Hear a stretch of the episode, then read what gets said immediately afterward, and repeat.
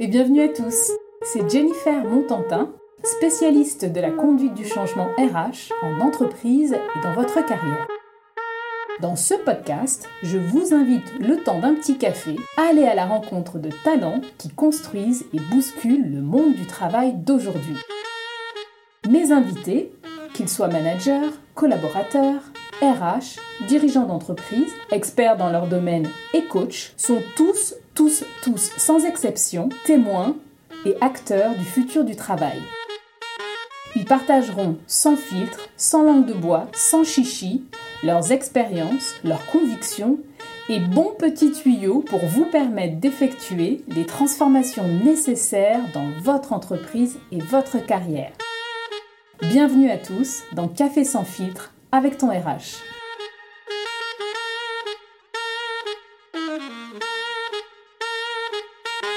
Aujourd'hui, je vous invite à pousser la porte de l'entreprise asynchrone. Une entreprise asynchrone, c'est une entreprise libre, une entreprise flexible, une entreprise dématérialisée où le collaborateur, où qu'il soit, organise son temps et son activité en toute autonomie. Dans ces nouvelles organisations, on se passe volontiers de bureaux fixes, on se passe également des codes du management en présentiel, et par là j'entends tout ce qui est lié à la vérification des horaires, les marathons de réunions sans fin qu'on enchaîne toute la journée, et les petits jeux de pouvoir politique qui sont assez euh, propres euh, à l'entreprise synchrone. Pour certains, parler d'entreprise asynchrone, c'est parler de pure science-fiction l'américaine. Et je conçois que l'entreprise asynchrone ne concerne majoritairement que les entreprises de services, donc elle ne concerne pas toutes les entreprises. Mais néanmoins, elles s'inscrivent de plus en plus dans le paysage économique. Et pour vous donner un exemple français, Alan Assurance Santé est une entreprise qui compte plus de 200 salariés, qui a généré un chiffre d'affaires de mémoire de plus de 16 millions d'euros en 2019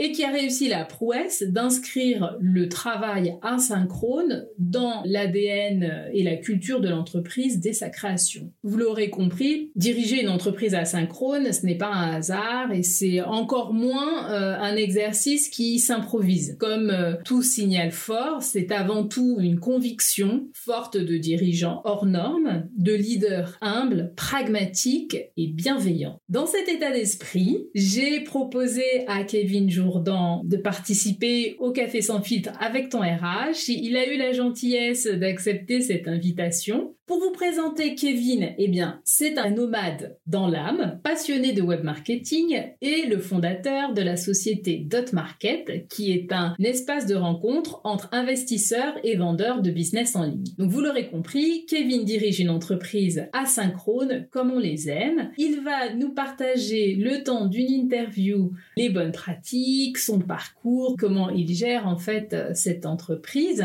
Et je vous laisserai, euh, voilà, vous faire votre idée sur euh, sur, ce type d'entreprise. Je vais arrêter de, de papoter en solo et inviter tout de suite Kevin à nous rejoindre. Bonjour Kevin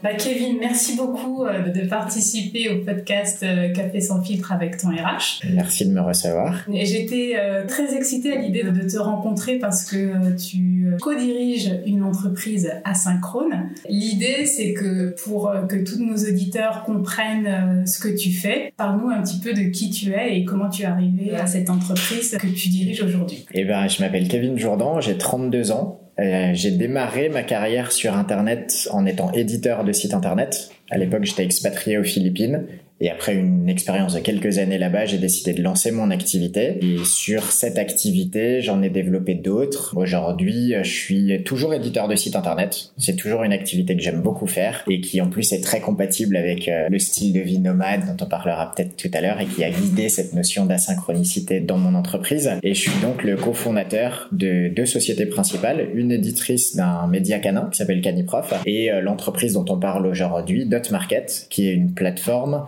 d'achat-vente de sites internet. C'est-à-dire qu'on est un petit peu un agent immobilier, mais pour les sites web. C'est assez nouveau sur le marché français. C'est pas si jeune. Il y a des boîtes qui le font depuis 10-15 ans, mais on va dire que c'est un type d'investissement qui se développe de plus en plus, qui a pris beaucoup d'ampleur, notamment aux États-Unis ces deux dernières années. Et c'est vrai qu'en France, la manière dont on essaye de le proposer, c'est-à-dire avec cette notion d'accompagnement de bout en bout de la transaction, est lui assez novateur, effectivement. Est-ce que tu peux nous dire comment tu es arrivé à faire du total remote dans ton entreprise? Alors, c'est une suite finalement assez logique à mes premières expériences. C'est-à-dire que je disais en introduction que j'ai commencé ma carrière sur le web en tant que salarié aux Philippines. Stage de fin d'études qui débouche sur un job, qui me permet de passer euh, trois ans euh, dans une première société aux Philippines, puis dans une deuxième. Donc il y a déjà cette notion d'expatriation qui est dans mon quotidien travail en équipe, open space, euh, entouré de gens, mais il y a déjà ce goût pour l'expatriation et le fait de vivre à l'étranger qui forcément s'installe en travaillant à l'étranger. Et quand je lance mon activité, finalement pour moi c'est assez logique de le faire en étant à distance. Et pendant plusieurs années, je développe des activités qui n'impliquent que moi, c'est-à-dire que je suis éditeur de mes propres sites, je fais du consulting en travaillant seul, je fais de l'accompagnement en travaillant seul. Donc le jour où je lance mes premières sociétés en collaboration, c'est normal pour moi de le faire à distance. Donc en fait, même les premiers projets, si tu veux, j'ai mis parfois super longtemps à rencontrer mes associés ou les personnes avec lesquelles je travaillais parce que ça faisait déjà partie de mon mode de fonctionnement de faire confiance à la personne même si on était à distance et de pas me poser cette question finalement de euh, on peut pas travailler ensemble tant qu'on s'est pas vu, tant qu'on n'a pas signé un contrat, tant qu'on n'a pas fait ci ou qu'on n'a pas fait ça. Dans mon histoire personnelle entrepreneuriale, c'est un peu une suite logique de mon mode de travail initial et je me suis même pas posé la question de le faire autrement. Et c'est quand même une approche qui est hyper euh, innovante quand on voit aujourd'hui le mode de fonctionnement traditionnel des entreprises. Tu as plusieurs coups d'avance là. Ben, c'est, c'est vrai qu'aujourd'hui ça permet d'avoir des certains atouts. Euh, on en parlera, euh, flexibilité, d'un point de vue financier c'est intéressant, mais surtout ça correspond en fait au lifestyle que j'avais envie de maintenir. En quelque sorte, aujourd'hui mes associés, Mayan sur Dotmarket, Edouard sur Caniprof, c'est des personnes qui ont le même style de vie c'est-à-dire qu'on s'est pas associé pour rien. Et j'ai toujours finalement été attiré par des profils de personnes qui avaient ce goût pour la liberté et l'autonomie et la self-discipline et tout ça. Donc euh, c'est des coups d'avance si on les met dans un environnement entrepreneurial plus global. C'est vrai, souvent on me pose la question de mais comment ça se fait, comment ça se passe? Là on est à Paris pour cet enregistrement. C'est littéralement la troisième fois que je vois Mayan Incroyable. Et pourtant, on a une start-up qui fonctionne, qui est en pleine croissance, mais c'est la troisième fois qu'on se voit en deux ans. C'est fou. Je comprends totalement parce que moi, je l'ai rencontrée pour la première fois il y a, il y a une heure et j'ai l'impression de la connaître depuis des mois. Mm. Mais parce que ça fait partie de sa personnalité et que finalement, ça match avec des gens qui réfléchissent comme toi, qui ont les mêmes attentes. Maya et moi, on a tous les deux l'ambition de monter une start-up à succès mais qui nous permettent de maintenir le style de vie dont on rêve et qu'on a en partie, mais on rêve de l'améliorer, tu rêves toujours d'améliorer ton style de vie. Et ce style de vie, il implique la capacité à voyager, la capacité à bosser d'où on veut, la capacité de faire ce qu'on veut quand on veut. Et donc forcément, on va faire en sorte de mettre des process en place qui nous permettent de maintenir ça.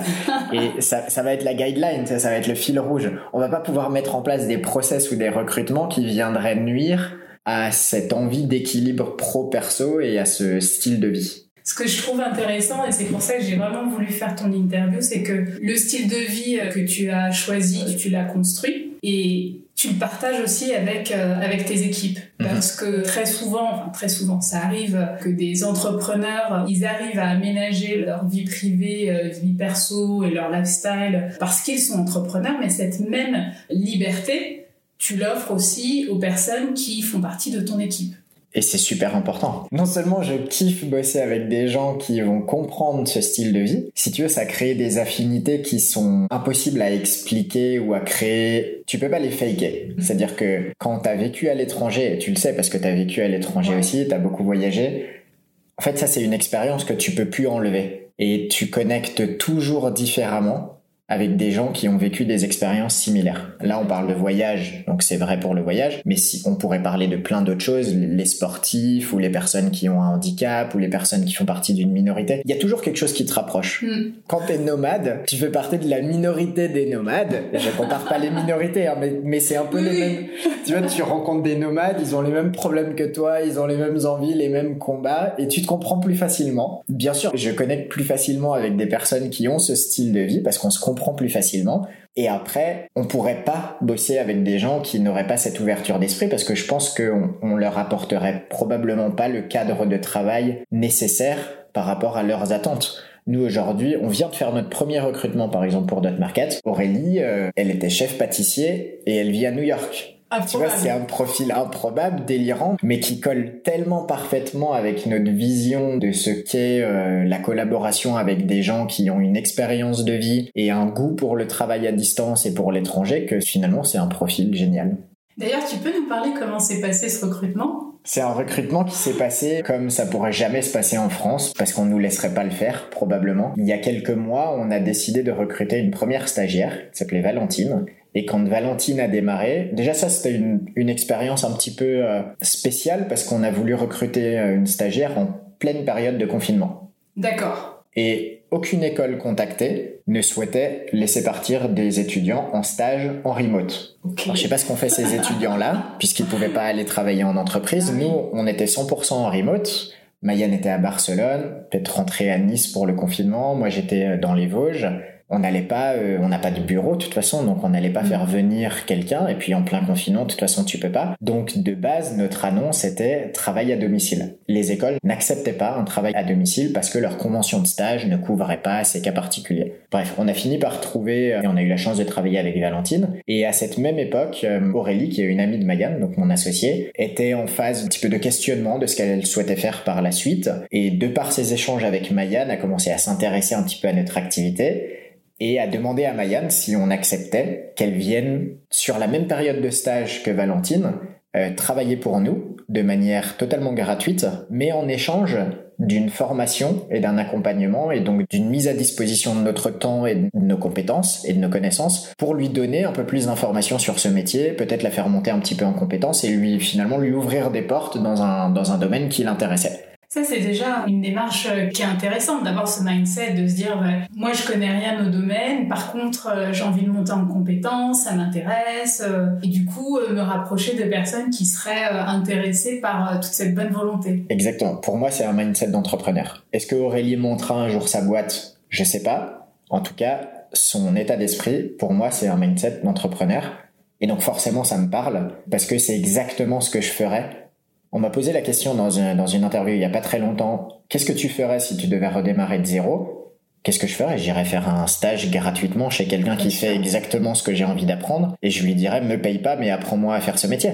Clairement. Bah c'est ce qu'elle a fait. Elle a fini son stage, ça lui a plu et on a discuté d'une embauche. Ça a mis quelques jours le temps de tomber d'accord sur le salaire, les conditions de travail, etc. Mais voilà, aujourd'hui, on est ravis d'avoir embauché euh, Aurélie, ancien chef pâtissier, qui vit à New York et qui est la première employée officielle de Dot Market. Super, c'est génial. Et euh, j'en suis sûre qu'il y en aura beaucoup. Donc, euh, le premier employé, c'est toujours quelque chose de, de spécial quand on a une entreprise. C'est certain. Et je pense que ça pose les bases et en plus, ça Maintenant qu'on a fait ça, si tu veux, c'est encore un pas en avant. déjà que tu fais rarement des pas en arrière en tant qu'entrepreneur dans une vision, un état d'esprit, etc. Mais le fait d'avoir embauché Aurélie avec son profil et l'endroit où elle vit, c'est le prochain employé, je sais pas d'où il viendra, ce qu'il fera dans la vie ou quoi que ce soit, mais, probablement qu'il n'aura pas un profil euh, classique. Et peut-être, on fait pas de discrimination, profil classique, attention. mais, ça m'étonnerait pas que ça soit quelqu'un euh, qui ait un profil qui, au premier abord, n'ait rien à voir avec notre activité. Après, on a une chance absolue en tout cas, moi, je le considère comme une chance absolue, c'est qu'on fait un métier que personne ne connaît, peu de gens comprennent. Bien sûr, les investisseurs avec lesquels on travaille comprennent très bien le métier qu'on fait. Les vendeurs avec lesquels on travaille le comprennent à moitié. Les gens qui ne sont pas dans le domaine du web, c'est quelque chose de très opaque. Acheter, vendre des sites internet, la plupart des gens à qui on parle ne savent pas qu'on peut vendre un site internet. Donc, la chance absolue, c'est que c'est quasiment impossible de recruter quelqu'un qui aura de l'expérience dans ce domaine. Dans tous les cas, on redémarrera de zéro. Et moi, j'ai toujours été formé dans le web par des gens qui en avaient absolument rien à faire de mon degré de compétence au moment où j'atterrissais sur le projet, mais qui me faisaient une confiance absolue pour apprendre le plus vite possible et être performant sur le sujet. Donc j'accueille toutes les personnes avec lesquelles je travaille de la même manière Et vu que c'est un sujet que personne ne comprend, il y a encore moins de discrimination. C'est si tu comprends rien, c'est pas grave parce que personne n'y comprend rien. On va t'apprendre le métier et si tu kiffes et que t'es performant ou performante, bah il y a pas de problème, ça se passera bien. Donc si, j'ai bien compris, ce qui est intéressant pour toi, c'est vraiment euh, la personne et ses envies. Ce que j'entends aussi dans ce que tu viens de nous dire, c'est qu'il y a un côté euh, donner sa chance et faire confiance. C'est quelque chose euh, qui ressort pas mal. Le mot confiance, il est, il est clé pour moi dans tout. C'est capital, ouais. C'est vrai que dans tout, en fait. En entreprise, on a tendance à l'oublier, mais c'est vrai que c'est euh, une composante essentielle d'une relation euh, au travail. Et par rapport à ça, donc euh, cette confiance que tu accordes au travail, elle se traduit comment au moment d'onboarder Aurélie, par exemple? Elle se traduit par, bah, je réinvente rien, j'applique ce que j'ai eu à expérimenter et à vivre depuis que j'ai démarré sur le web. Ma toute première expérience professionnelle aux Philippines, j'ai été formé par euh, Fabrice et Thomas, qui écouteront peut-être ce podcast. Fabrice était le CEO de la société. Thomas a été mon responsable euh, assez rapidement finalement dans mon évolution dans la société. Et les deux m'ont formé et managé de la même façon, c'est-à-dire en me donnant ma chance et en me laissant la liberté de faire des erreurs, mais en me communiquant bien en amont le fait que oui, j'allais être lancé dans le grand bain et que j'allais devoir me débrouiller, mais que ils étaient toujours là pour vraiment intervenir si jamais je me loupais, et deux étaient forcément là pour me donner leur temps, leur énergie, leurs compétences et faire en sorte que je monte le plus vite possible en compétences sur le sujet. Et c'est ce que j'appelle du management par la confiance. Et ça fonctionne peut-être pas avec tout le monde, mais moi qui fonctionne énormément à la confiance, j'ai eu un grand-père qui depuis tout petit me disait toujours euh, j'ai misé sur toi, t'es mon cheval gagnant. Et j'étais gamin, j'y comprenais rien. Je disais ça veut dire quoi, papa Jean? J'ai misé sur toi, t'es mon cheval gagnant. En fait, c'est resté ancré en moi, tu vois, cette notion que si quelqu'un me fait confiance, c'est comme s'il me répétait ce que mon grand-père me disait, qu'il me disait j'ai misé sur toi, Kevin, t'es mon cheval gagnant. Le message passé, c'est euh, me déçois pas. J'ai misé sur toi et j'ai des espoirs. Euh, et moi, je le prends comme un challenge. Et si tu me donnes cette confiance, à derrière, je donne tout. Et donc j'applique la même chose avec mes employés. Je leur donne toute ma confiance, je leur donne aussi mon temps, mes compétences, mes finances, je leur donne tout ce que j'ai à leur donner et j'attends finalement qu'ils réagissent un peu de la même manière que moi, c'est-à-dire qu'ils me donnent tout en retour pour récompenser cette confiance. Et en fait ça fonctionne, tu vois, c'est pas un jeu de je te donne donc j'attends. Oui. C'est juste que en général, en tout cas, très souvent, j'ai l'impression chez l'être humain, quand t'accordes ta confiance, t'appelles des choses positives. C'est comme le karma, tu, vois, tu fais les choses bien et t'as des choses bien qui reviennent. Ben, moi, j'accorde ma confiance et je sais au fond de moi qu'il y a peu de chances que je sois déçu. Et puis si je suis déçu, c'est pas grave au final. c'est pas pour autant que je vais changer ma manière de management. Donc euh, bah Aurélie, comment elle démarre? Elle démarre avec euh, toute ma confiance. Je disais tout à l'heure avec 90% de ma confiance et à elle de gagner les 10% restants. Mais les 10%, tu vois, c'est des détails vis-à-vis de sa compréhension de la technologie, de nos process, des petites choses comme ça. Mais voilà, Aurélie, elle a, elle a les clés de la baraque et elle a le droit de faire des erreurs. Et plus elle fera de petites erreurs, plus elle apprendra de ses erreurs et on ira vite je pense que parfois, effectivement, il faut se tromper et pas avoir peur de se tromper. Parfois, on veut tellement réussir, euh, on est dans ce cadre, on se dit, il faut absolument que je réussisse, que je réussisse, je réussisse. On se met une pression de dingue et, et c'est pas productif en fait. Avoir cet espace pour se tromper, c'est euh, vraiment remarquable. Ouais. Je crois que c'est dans The Lean Startup euh, qui reprend un exemple avec une interview de Bill Gates qui un journaliste demande ça vous fait quoi d'avoir cet employé qui a fait cette erreur qui vous a coûté je sais pas combien de millions de dollars ou quoi que ça J'ai plus la formulation exacte, mais qui lui répond c'est une leçon à 600 000 dollars ou un cours à 600 000 dollars ou quelque chose comme ça. Et, et c'est exactement ça. Peut-être que c'est des millions, peut-être que c'est du temps. Mais au final, si la leçon tirée de tout ça, c'est une progression, ça valait le coup probablement de faire cette erreur. Clairement. Mm. Donc on a vu comment tu recrutais, on a vu comment tu onboardais, Maintenant, j'aimerais savoir un petit peu comment ça se passe au quotidien. Quels outils, par exemple, tu utilises pour pouvoir justement gérer euh, ces équipes euh, qui sont euh, aux quatre coins du monde? Parce que ça demande de l'organisation. C'est vrai que ça demande de l'organisation. Alors, si Edouard et Mayan étaient là, ils diraient que j'en utilise aucun. Mais la réalité, c'est que j'essaye de les utiliser. J'ai la chance d'être associé, que ce soit avec Edouard sur Caniprof ou avec Mayan sur Market, avec des gens qui sont beaucoup plus carrés et structuré que moi. Et donc ils apportent aussi une stabilité et en même temps c'est leur rôle d'associé, d'être complémentaire. Et c'est vrai que l'organisation c'est pas mon fort. Je, suis très carré sur certaines choses. J'ai peut-être un, peu psychorigide sur certains aspects. Mais par contre, l'archivage, les outils, tout ça, moi j'aime bien euh, email et WhatsApp. Tu vois, ça, ça, me convient. Simple, euh, efficace. Voilà. Mais par contre, ça tient pas. Plus tu grossis, plus t'as de projets, plus il faut rajouter une couche un petit peu de structure. Et donc au quotidien, on utilise de plus en plus des outils. Avec Edouard, c'est Asana. Avec Mayan, c'est euh, Trello. Je disais tout à l'heure avec un autre associé encore, c'est Slack. Mais donc là, au quotidien, c'est plutôt Asana et Trello qui sont utilisés pour faire de l'archivage. Et ensuite, on utilise encore beaucoup WhatsApp quand même pour les communications au quotidien. Ce qu'on a fait évoluer, c'est qu'à l'époque, on avait beaucoup de communication entre Mayan et moi, par exemple. Aujourd'hui, on a un groupe WhatsApp dans lequel on a intégré Aurélie et qui nous permet de faire un petit peu de l'éducation passive. C'est-à-dire qu'on lui donne l'opportunité de suivre nos échanges, même ceux qui ne la concernent pas directement au quotidien dans ses actions, mais de manière à ce qu'elle ait de la visibilité sur ce sur quoi on réfléchit, ce sur quoi on avance, les négociations en cours, les partenariats possibles qui pourraient arriver, etc. Et ensuite les emails. Alors moi j'utilise beaucoup les emails sous format euh, action, c'est-à-dire que ah toute action qui doit être réalisée, je demande à mon équipe de me l'envoyer par email parce que si elle n'est pas par email, je risque de la louper. Ce qui m'intéresserait aussi de comprendre, c'est quand vous avez un projet, un objectif particulier à atteindre, comment ça se passe? Est-ce que tu dis à, tes équipes, euh, voilà, sur tel client, on va atteindre tel objectif et je veux le résultat à telle date? Comment en fait euh, vous palliez à cette distance dans votre quotidien? J'ai la sensation que là, on revient sur une question de confiance. Et la notion de confiance, ma perception, c'est que ça renforce très vite la compréhension des goals beaucoup plus globaux de l'entreprise. Et je peux te donner un exemple assez précis lié à l'embauche d'Aurélie. L'objectif qu'on s'était fixé avec Mayan, c'était qu'à la fin de cette première année d'activité, alors on a un objectif chiffré qui est de vendre pour un peu plus d'un million d'euros de sites internet en première année, qui est ambitieux mais qui en réalité correspond surtout à l'objectif de 1 rembourser une partie de mon investissement personnel dans cette société et 2 pouvoir euh, sortir un salaire pour ma personne aussi. Jusqu'à présent, je suis pas salarié de l'entreprise, donc c'est mon équipe qui passe avant tout. J'ai la chance d'avoir d'autres activités qui me permettent d'être rémunéré au quotidien, donc j'ai fait le choix de ne pas tirer de salaire de Dot Market tant que ce n'était pas sain financièrement de le faire. Donc on s'était fixé comme objectif, ben, à la fin de l'année, Kevin peut aussi avoir un salaire dans sa société. Maintenant, à l'été, on est arrivé à un constat qui était qu'on commençait à avoir la tête sous l'eau sur la partie audit de site, que l'opérationnel commençait à prendre beaucoup trop de temps dans le quotidien de Mayan, que moi j'avais besoin que Mayan elle puisse monter un petit peu pour venir m'aider sur la partie réflexion stratégique, partenariat, etc. Et que c'était pas possible si elle continuait à gérer toute seule toute la partie opérationnelle.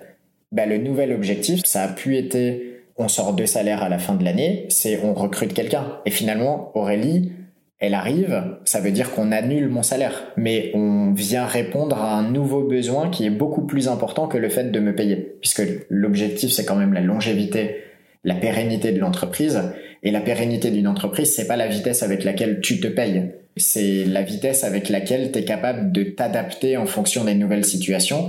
Et là, la nouvelle situation nécessitait qu'on recrute quelqu'un pour venir aider Mayan et nous apporter du sang frais, de l'énergie en plus pour qu'on puisse ben, sortir un petit peu de, de cette partie opérationnelle. Et si ça doit impliquer un shift financier complet, c'est pas grave. Mais ce qui est intéressant par rapport à cette notion de confiance, c'est qu'on l'a communiqué. C'est-à-dire qu'Aurélie le sait. En arrivant dans la société, on lui a communiqué qu'on faisait un choix stratégique de lui accorder le salaire demandé, qu'on faisait un, choix stratégique également d'éliminer un salaire de l'équipe dirigeante pour se permettre de la recruter. Et par conséquent, il va falloir atteindre les objectifs aussi pour... Euh, mais tu vois, c'est du dit et du non dit. C'est-à-dire qu'on a été 100% transparent avec elle sur la décision qu'on faisait de l'accueillir, pourquoi on le faisait et qu'est-ce qu'on attendait en bout de course. C'est super de pouvoir euh, être dans ce niveau de transparence auprès de ses salariés et de les inclure en fait dans le mmh. projet global de l'entreprise. C'est vrai que parfois, quand on atteint une masse qui est assez euh, importante, c'est difficile pour un salarié de pouvoir euh, savoir où est sa place et qu'est-ce qu'il apporte mmh. concrètement au projet global. Donc ce que vous faites, c'est vraiment génial. Et c'est plus facile à trois que le jour où on sera 50 peut-être, si un jour on est 50. Mais oui, mais tu auras trouvé d'autres solutions Exactement. On en trouvera d'autres, mais tu vois, ça revient toujours à la notion de confiance, quoi. Je fais confiance à Aurélie et à Mayan et elles me font confiance pour communiquer sur les, les faits, que ce soit des faits stratégiques, financiers, tout. Et par conséquent, si on est tous au courant de la stratégie, ben on est tous au courant aussi et beaucoup plus motivés à atteindre les objectifs parce que c'est une sorte de donnant-donnant. Tu fais un petit sacrifice entre guillemets pour pouvoir offrir quelque chose à quelqu'un et cette personne finalement elle te le renvoie via sa motivation, sa compréhension, son implication. T'as répondu à plein de questions. c'est ce que je suis en train de dire. ah oui, alors moi il y a une question qui m'intéresse particulièrement. Tout à l'heure tu parlais de ton mode de fonctionnement qui est perfectible, mais j'aimerais comprendre aussi c'est quel rapport tu as avec les emails et la réaction que tu attends par rapport à la circulation d'informations? Alors, j'ai un rapport assez contrasté aux emails. Quand j'ai démarré aux Philippines, beaucoup des process que j'ai de travail aujourd'hui, tu l'auras compris, viennent de la manière dont j'ai été formé, de l'accompagnement qui m'a été fourni quand j'ai démarré aux Philippines. Une des choses que Thomas insistait vraiment de nous enseigner quand on arrivait dans son équipe, c'était la notion d'inbox zéro classer ses emails, euh, les traiter entre urgent, pas urgent, important, pas important, etc. On avait une petite matrice que j'ai pas plus forcément en tête, mais j'ai gardé les bases, c'est-à-dire avoir le moins d'emails possible non mm. traités dans ma boîte mail. Après, j'ai un rapport assez contrasté parce que c'est un outil que j'utilise beaucoup. Je disais tout à l'heure, si c'est pas dans mes emails, il y a peu de chances que je le fasse. Ouais. J'ai tendance à beaucoup utiliser ma boîte mail comme to-do list en quelque sorte. J'ai pendant longtemps été très très réactif aux emails. Mm. C'est-à-dire que ça me paraissait presque aberrant que quelqu'un réponde pas euh, juste après avoir l'email. Okay. J'ai bien changé là-dessus parce que c'est complètement aberrant de répondre tout de suite à un email en réalité. J'ai essayé l'inverse, mettre un autorépondeur qui disait je réponds une fois par semaine à mes emails ou un truc comme ça. J'ai pas réussi non plus. C'était un peu trop extrême et anxiogène. Aujourd'hui, j'essaye de le faire de manière un petit peu plus stratégique, c'est-à-dire qu'il y a des emails auxquels je réponds tout de suite si ça peut avoir un impact. Et puis d'autres que je laisse un petit peu traîner si je considère qu'ils apportent pas une grosse valeur ajoutée. Mais je dirais que ce qui m'a permis de, de mieux appréhender mes emails, déjà, c'est d'en recevoir beaucoup moins. D'accord. De mieux structurer la manière dont je communique et de moins communiquer à tout va. Des fois, en fait, tu fais 10 échanges d'emails, mais ça aurait pu être fait en deux Clairement. Je crois que c'est Tim Ferriss dans son bouquin de la semaine de 4 heures qui invite à plutôt que de d'envoyer un email en disant euh, ça te dit qu'on enregistre un podcast? Oui quand? Où? Ça te va? Là? En fait, tu peux dire, je te propose d'enregistrer un podcast, je te propose tel créneau, tel créneau, tel créneau. Si c'est oui, nickel, confirme-moi le créneau. Si c'est non, réponds-moi avec trois autres créneaux. Et en deux, en deux emails, c'est fait. Et donc, j'essaye de réfléchir. Je le fais pas tout le temps. Des fois, je me loupe. Des fois, je pose une question complètement ouverte et je me dis, ça va faire trois emails pour rien. Mais quand je peux, j'essaye de formuler pour éviter d'ouvrir une discussion plus générique que nécessaire et donc économiser finalement le nombre d'emails envoyés et par conséquent le nombre d'emails reçus. Ce que je remarque dans les entreprises asynchrones, c'est que très clairement dans le mode de communication, les membres des équipes, enfin des entreprises asynchrones ont vraiment fait un travail d'optimisation de leurs emails. Ils en ont moins, mais ils sont vraiment de qualité. Alors, pour avoir échangé avec euh, une autre entreprise asynchrone, très clairement, si on ne met pas dans l'objet du mail ce qu'on attend de la personne, il n'est pas traité. C'est une bonne façon de le faire. Quand tu utilises que les emails dans une entreprise, t'envoies tout par email. Donc tout et n'importe quoi. Je te disais nous, on utilise beaucoup WhatsApp. Ben, il y a probablement beaucoup de choses qu'on se dit sur WhatsApp qui pourraient faire 50 emails inutiles.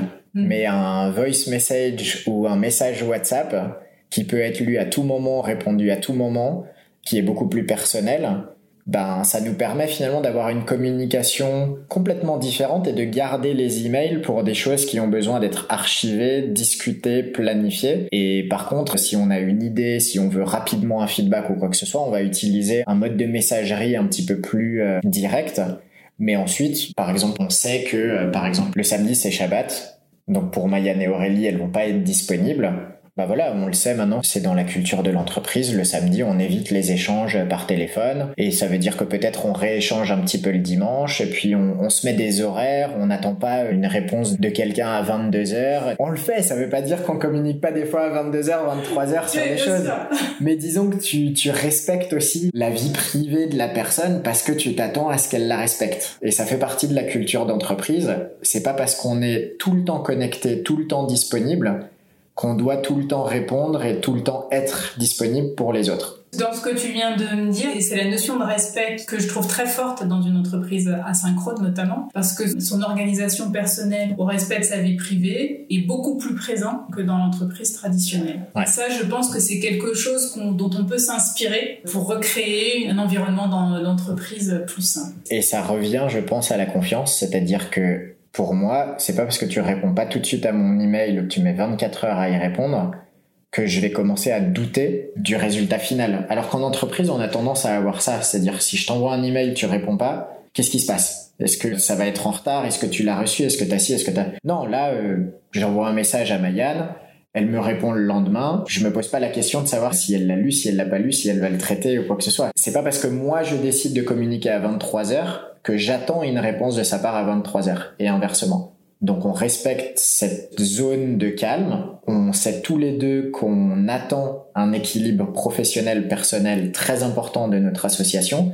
Par conséquent, on se fait confiance sur le fait que ça sera traité quand on est disponible pour le traiter. Et en attendant, il n'y a pas besoin de se stresser ou de douter du résultat final. C'est sur ces belles paroles en fait qu'on va terminer l'interview. Euh, j'étais euh, ravie de pouvoir échanger avec toi. J'ai pu euh, comprendre comment tu recrutais, comment tu onboardais, comment tu travaillais au quotidien, quelles étaient tes valeurs. Très belles, très nobles et surtout très réelles. Parce que souvent on se dit oui, entreprise asynchrone, c'est quelque chose d'un peu utopique. Et pourtant, euh, non, t'es la preuve réelle que euh, c'est possible.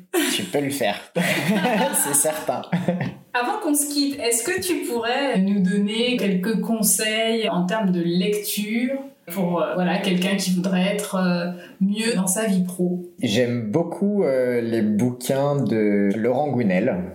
D'accord. Ça, c'est pour le côté euh, plus développement perso, roman, etc.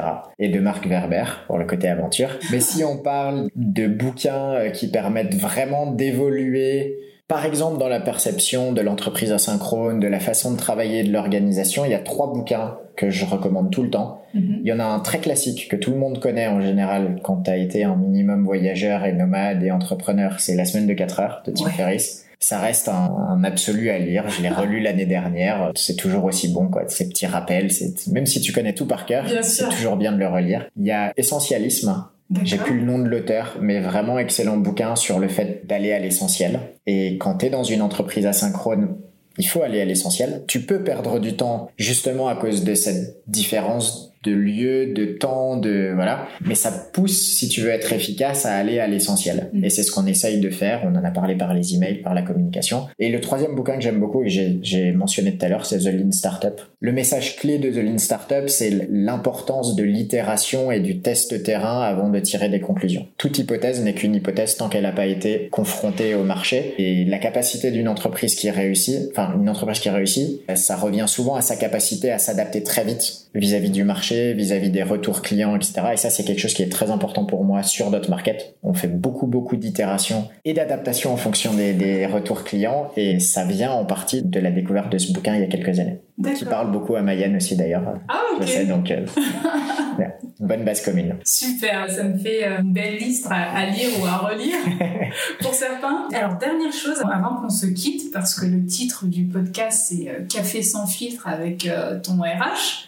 Est-ce que tu as une question sans filtre à poser à ton RH bah, Vu qu'on a beaucoup parlé de confiance, je dirais euh, pourquoi vous ne faites pas plus confiance à vos employés? Très bonne question. Je ne vais pas y répondre, mais c'est la question est posée. Merci beaucoup, Kevin. J'écouterai les épisodes pour voir si j'arrive à trouver des réponses dans tes prochaines interviews. Avec plaisir.